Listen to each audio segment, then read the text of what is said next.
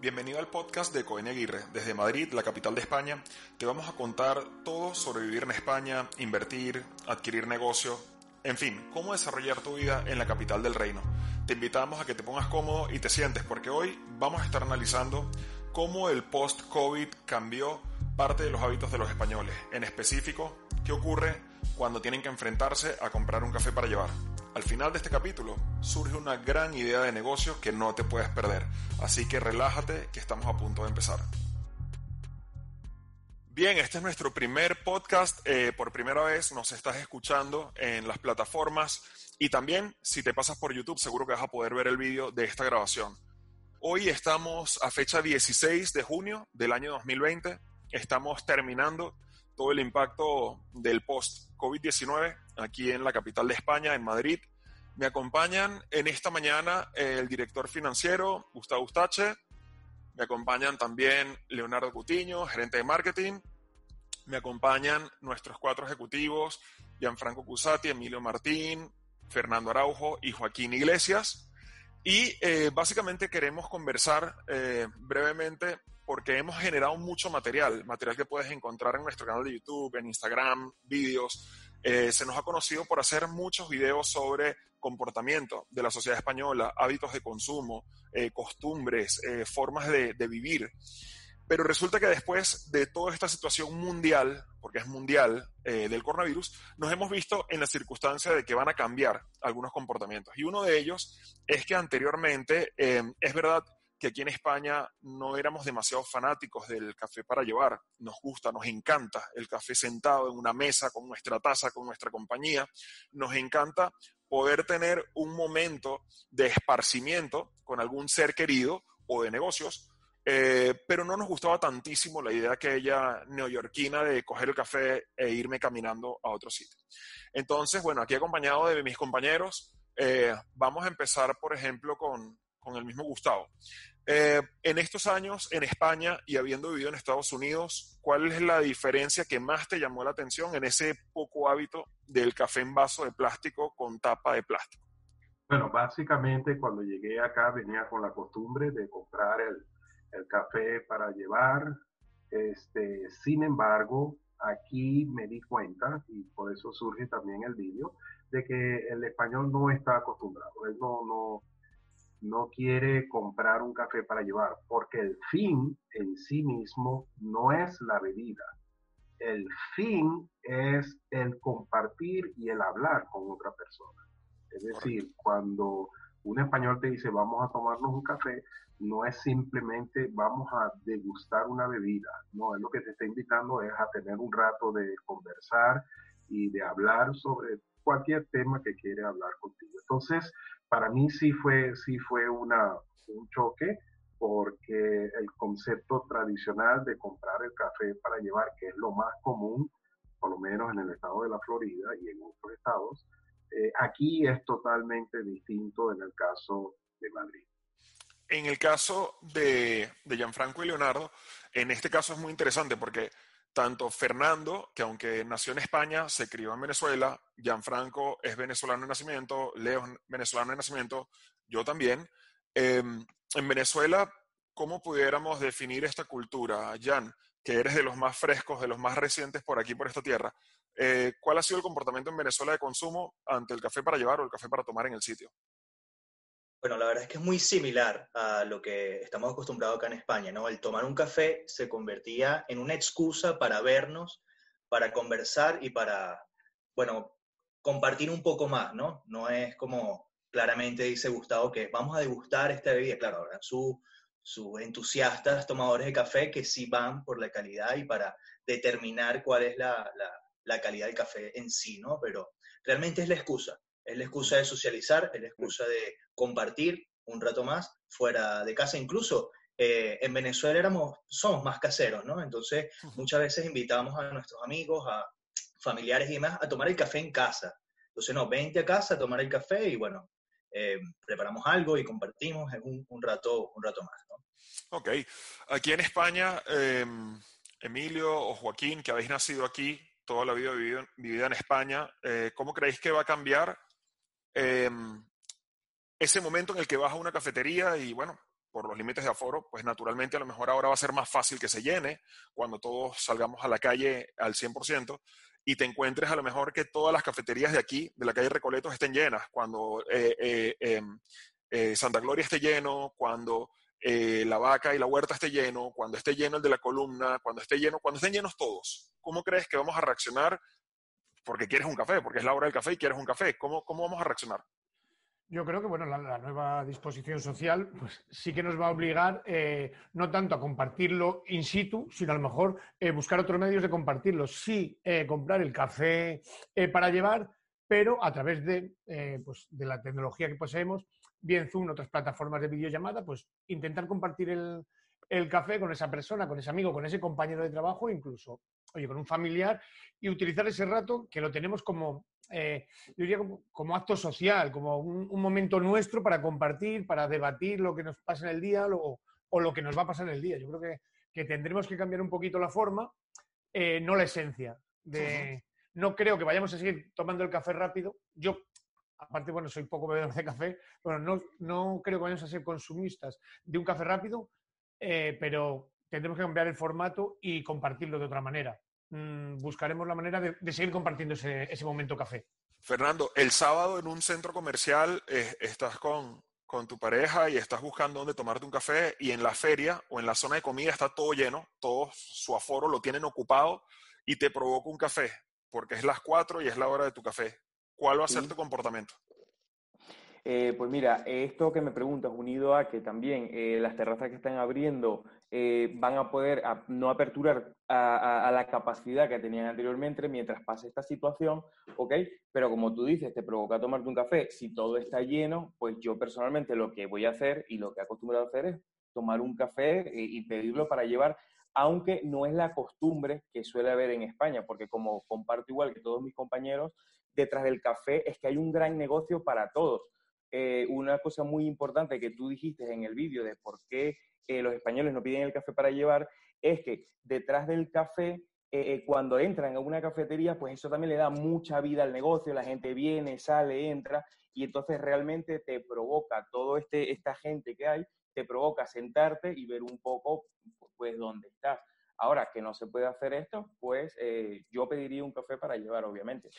Y en ese caso, Emilio, en el que está todo lleno, en un centro comercial o las cafeterías de aquí o donde sea, está lleno porque se llenó la terraza, se llenó adentro, ya no hay más aforo, pero a ti y, a tu pareja os apetece tomar un café porque es la hora, eh, va a cortar el rollo esa situación de tener que cogerlo para llevar y a lo mejor tomarlo pues mientras sea un paseo o tomarlo en otro sitio, sentarse en un banquito en la castellana o irse a un parque, eso va a cortar el rollo de lo que antes suponía tomarte un café sentado.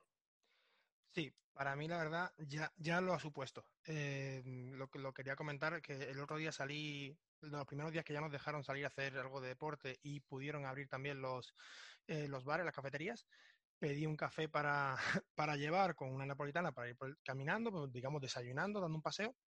y bueno, el vaso lo llenaron mucho.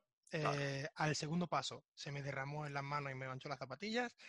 no sabía beberlo andando y a no sé si andé como mucho cuatro metros de la puerta del local, me paré, me bebí el café, me comí la napolitana y seguí caminando. No sé, no sé beberme un café caminando y no lo disfruto. Otro día dimos una segunda oportunidad que fue en un banquito que había justo enfrente y el hecho de que fuese en un vaso de cartón eh, rápido, que la temperatura fuese diferente, el sabor algo diferente, no me supuso la experiencia a la que yo estoy acostumbrado, a la que espero de un café. Esa tranquilidad, ese momento, ese disfrute entonces estaríamos pensando, por esto mismo que comentas, Emilio, que surge una gran oportunidad para las cafeterías que antes les costaba llenarse, porque si las cafeterías que actualmente existen van a tener un aforo más limitado eh, y por ende se van a llenar más rápido, los consumidores vamos a tener que encontrar otra alternativa. Entonces podemos estar frente a una gran oportunidad para las cafeterías que antes les costaba meter gente. Eh, imagino que sí, para cierto público. Yo como, como gran consumidor de café, soy muy cafetero, eh, voy a intentar al máximo eh, no tomarme un café para llevar. Yo entiendo que otras personas que sí lo quieren o que sí lo necesitan para ese, ese, momento de estimulación, necesito dormir, necesito estudiar o llego tarde, llevo prisa, lo harán. Pero depende del perfil, pero sí, imagino que hay unas nuevas oportunidades que eh, los listos estarán y lleguen a tiempo, lo, aprovecharán. Leo, el empaquetado del café va a ser una batalla a muerte. Eh, es decir, ya que no puedo sentarme a tomarlo, porque como bien dice Emilio, todos vamos a preferir sentarnos a tomar un café. O sea, evidentemente que todos queremos sentarnos, pero si llego, está lleno el Santa Gloria, lleno la vaca y la huerta, lleno el otro, lleno el otro, lleno el otro, pues no me queda otra, tengo que pedirlo para llevar porque quiero café.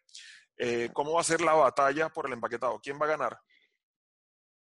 El que ponga el empaquetado con la mayor cantidad de opciones a nivel de comodidad. Fíjate, por ejemplo, lo que decía Emilio, que es una persona que no está acostumbrada a tomarse un, café andando, y si el paquete, el empaquetado, el envasado es muy, es muy sencillo, muy simple, tampoco va a facilitar la tarea. Yo creo que la, la batalla la va a ganar esas personas que se dediquen a crear un empaquetado que sirva de apoyo, que sirva, que primero que sea, que sea, y perdonen la, la palabra, que es un poco anglosajona, pero la palabra que sea trendy, o sea, que la persona que sea fotografiable, que sea instagramable, porque también hay algo que surge aquí. Tenemos las cafeterías de toda la vida, pero tenemos la gente que va a tomarse un café a un Starbucks, a un Dunkin', porque sencillamente es una manera de pasar el rato distinto. Pues no, no, a pesar de que la connotación de tomar el café significa entablar una charla, son momentos completamente distintos. La batalla del café básica del, del empaquetado eh, la va a ganar como digo, el que lo ponga más fácil, el que ponga las opciones de que a lo mejor sea una cestica con una asa distinta, un vaso de mejor calidad, que no te vayas a quemar, que tenga cuidado de que no rebasar el límite del vaso, pero que la persona que se lo lleva tampoco sienta que está bebiendo menos café porque lo está pidiendo para llevar. Todos esos elementos claves que realmente van de la mano con lo que dice, van a, van a crear una nueva oportunidad para aquellos que en su momento tenían problemas de llenar el local. ¿Cómo creen que va a reaccionar el mercado femenino de cara a a esta situación. Hemos llegado, el sitio está lleno, el otro también, el otro también, pues nos toca, nos toca llevarnos el café. ¿Cómo creen que va a determinar la forma del diseño, de lo que bien ha dicho Leo, la forma del uso, lo, friendly que sea el envase y demás?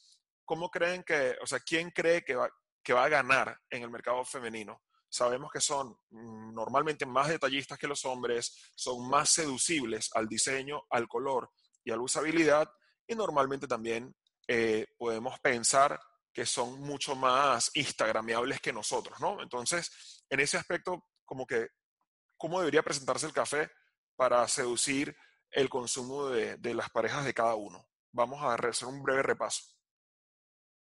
Bueno, este, sí, obviamente, las mujeres son no solo mucho más detallistas, instagramiables, sino que además de eso, también son mucho más conversadoras que nosotros los hombres.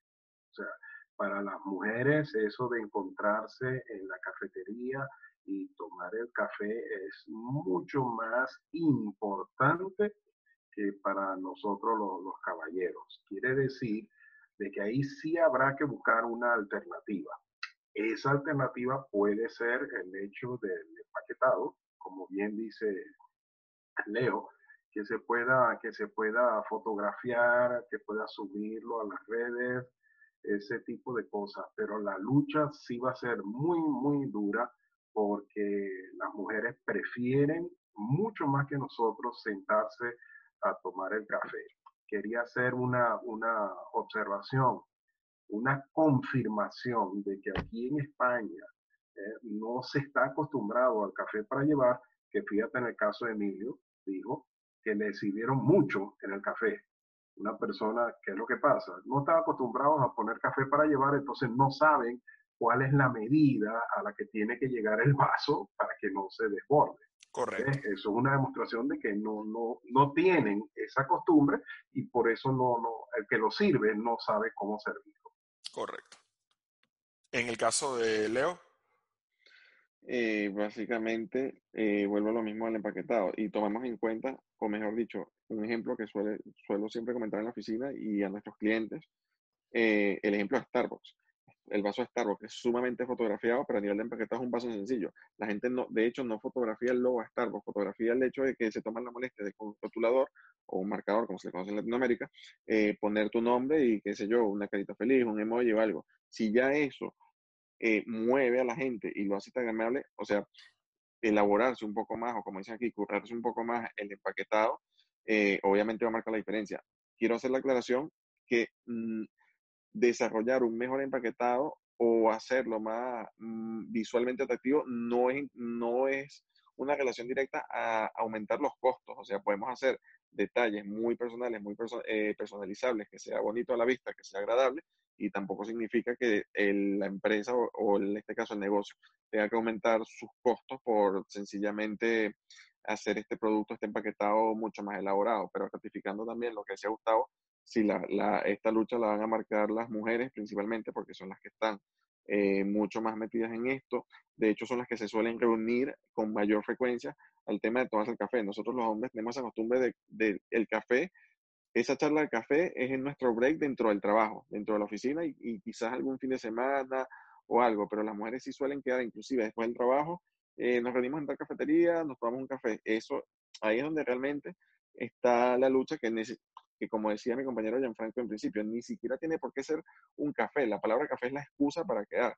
Que ya te tomas un café directamente, perfecto, pero hay mucha gente que llega y pide un té o lo que sea, sea la bebida sí, que sea. cualquier bebida que sea. Claro, eh, la clave va a marcarla el empaquetado, definitivamente. La, la facilidad, lo friendly que sea para el usuario poder entender y asimilar que esa misma, no, a ver, no de toda la experiencia del bar o de la cafetería, pero que por lo menos a nivel de, de manejo y de cómo te lo vayas a beber, sea lo más sencillo posible.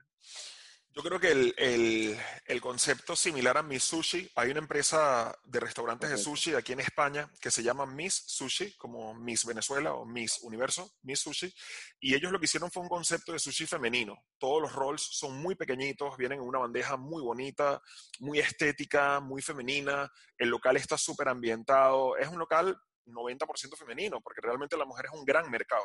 La mujer es un mercado interesantísimo, es un, un, mercado que cuida mucho el detalle, que valora muchas cosas. Normalmente, salvo excepciones, el mercado masculino no valora tantísimo eh, el empaquetado. O sea, tú lo que quieres es el producto. Quiero el café, me tomo el café, comparto el momento y me voy. Pero la mujer no, la mujer disfruta el empaquetado, disfruta la bolsa, disfruta qué tan eh, eh, eh manejable es el vaso, qué tan agradable es al tacto, cómo huele el cartón del vaso. O sea, la mujer tiene los sentidos mucho más desarrollados y abiertos a la hora de consumir eh, ciertas experiencias que nosotros. Nosotros no valoramos muchas de estas cosas, ¿no? Emilio, en tu caso, ¿crees que sí, eh, entre cuatro cafeterías, la que tenga el mejor empaquetado va a ganar el consumo de, de tu chica? Eh, sí, pero también quería dar un, un, como un pequeño salto más. A mí me ha gustado mucho la, las cafeterías, los negocios que han dado una imagen eh, un poco picante o un poco graciosa a, a, la situación, que te han puesto en la mesa que estaba en el escaparate un cartel de un, eh, que ponía eh, lo siento, pero yo como mesa ahora mismo soy inaccesible. Pronto podrás pedir otra cita. O estoy reservada para ti para que nos vamos pronto. Me ha parecido un, una, una pequeña estrategia de publicidad que a mí personalmente y a mi pareja caminando nos ha enganchado y hace que tengamos ganas de que abra para ir. Genial. Es tontería, es un pequeño cartel y ya está. Entonces creo que eso también son, son ciertas cosas que van a ganar también a la par que el empaquetado, obviamente. Genial. ¿En tu caso, eh, Fernando? Sí, tú fíjate, hablando también lo que es todo el empaquetado, ¿no? Que es tan importante, pero también el mismo empaquetado de la cafetería, por ejemplo. Estuve viendo el otro día cafeterías que están haciendo, se les ocurrió una idea fácil, genial y, y, y yo creo que es impactante. Y es que como todos tenemos que respetar las medidas de seguridad cuando estamos sentados en las mesas, en los espacios donde la gente no se puede sentar han sentado peluches gigantes. Entonces, oh, bueno. es súper curioso porque estás ahí, eh, entonces eh, yo lo veo como un empaquetado también de la misma cafetería, ¿no? Uh -huh. Entonces volvemos a lo mismo de la fotito con el café, con el peluche gigante a tu lado, entonces estás guardando la distancia, nadie se puede sentar ahí, a nadie se le va a olvidar que ahí no se puede sentar porque ya está ocupado por un peluche gigante y a la vez es muy gracioso e interactivo.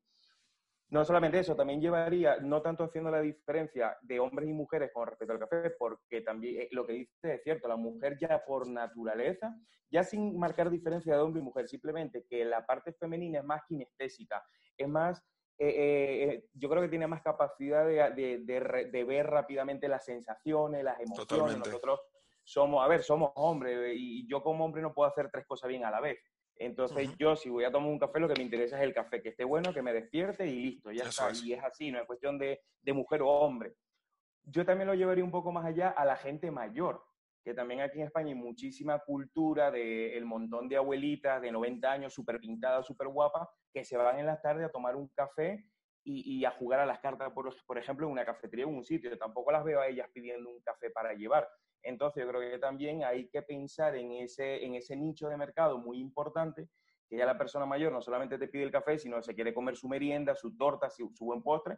Entonces, pensar en, en empaques o empaque para, para ese tipo de gente, creo que también sería interesante. Muy buena, Fer. Joaquín, apoyando lo que ha dicho Fer, ¿cómo crees que va a reaccionar eh, gente mayor, no sé si tus abuelos viven o tus padres o alguna persona mayor que se te ocurra, ¿cómo van a reaccionar cuando vayan a su zona de cafeterías favoritas y el sábado a las 5 de la tarde estén todas llenas y ellos quieran tomar un café?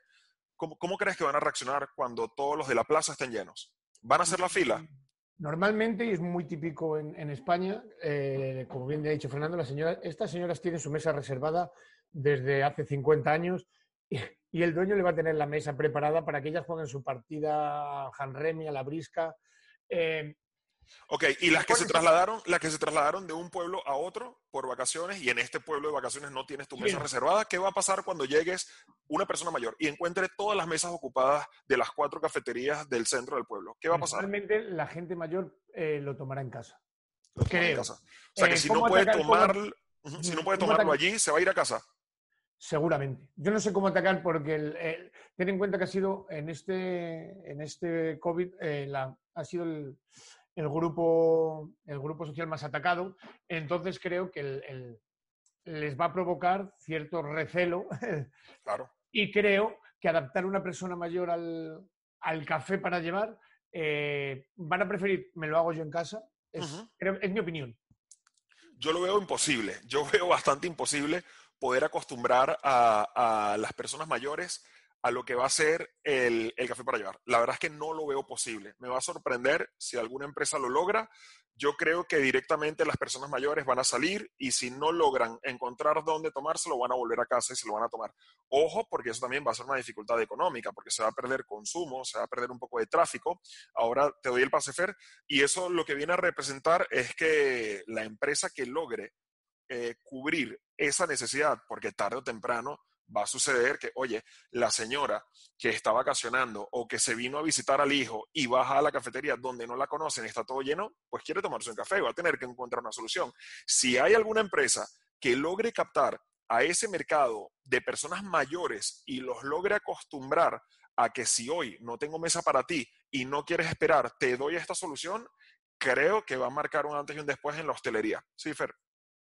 Es que precisamente eso que has dicho, Gabriel, es muy importante, porque ahí es donde está la ventaja competitiva real de Coin Aguirre. Cuando nosotros el cliente nos contrata y nos dice, mira, quiero una cafetería. Si a mí un cliente ahora mismo me presenta este problema, lo primero que a mí se me ocurriría es decirle, mira, pero si Mahoma no puede ir a la, a la montaña, vamos a coger a la montaña y se la llevamos a Mahoma. ¿Cómo lo haríamos en este caso? Bueno, cómprate una cafetera portátil de esas italianas que son bien chulas, organiza grupos de personas mayores en sus casas y llévales esa máquina con las tazas bonitas, llévales una buena merienda, un postre y, y ve plan de chef a su casa a servirles el café en la tarde mientras juegan cartas. Ojo, ojo, ojo, ojo con esa idea de Fernando. Cuidado, cuidado porque estoy totalmente convencido de que en el corto plazo va a haber un boom de chef y de catering a domicilio que van a ir a tus casas con un camarero, te van a hacer un show de cocina, que eso ya existía, es viejo, pero no era algo masivo, era algo como muy selecto.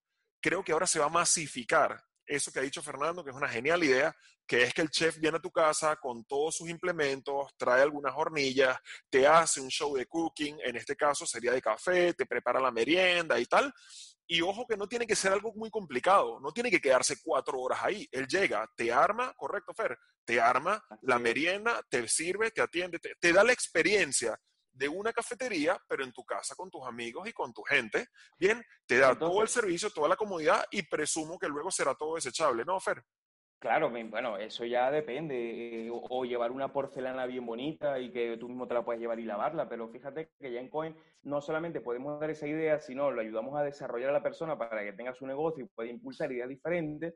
Y luego todo esto unido al marketing y a la publicidad para que las personas conozcan este nuevo servicio. Entonces, te puedes aprovechar, te puedes posicionar en la mente de esas personas y es que puedes sacar un negocio completamente nuevo de algo que a lo mejor, eh, como tú dices, si, si existía ya hace tiempo el chef, pero no, yo nunca he visto a alguien que te lleve el café a tu casa y te lo sirve en tu casa.